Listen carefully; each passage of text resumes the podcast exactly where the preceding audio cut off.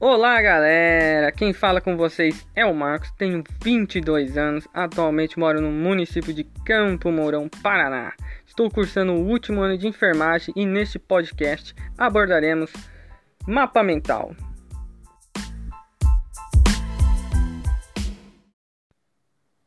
Calma galera, ninguém aqui vai perder a cabeça não. Vamos estar tá aqui agora explicando melhor para vocês como funciona o mapa mental e o que é ele. Mapas mentais são representações visuais de conteúdos e suas relações.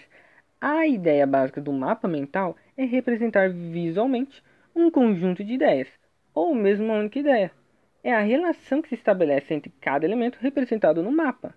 E a grande diferença entre o mapa mental e outras ferramentas de estudo é justamente o caráter visual que essa técnica imprime ao estudo. Como definição ou função vem a representação visual. Como um exemplo básico, posso citar o retrato, onde expõe uma criança branca brincando e outra criança negra trabalha.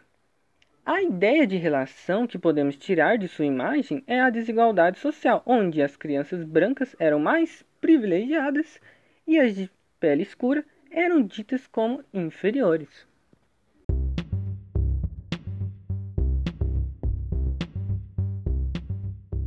Bom, galera, espero que tenham transmitido uma ideia básica de mapa mental e quero agradecer aos que ouviram o podcast. E até a próxima!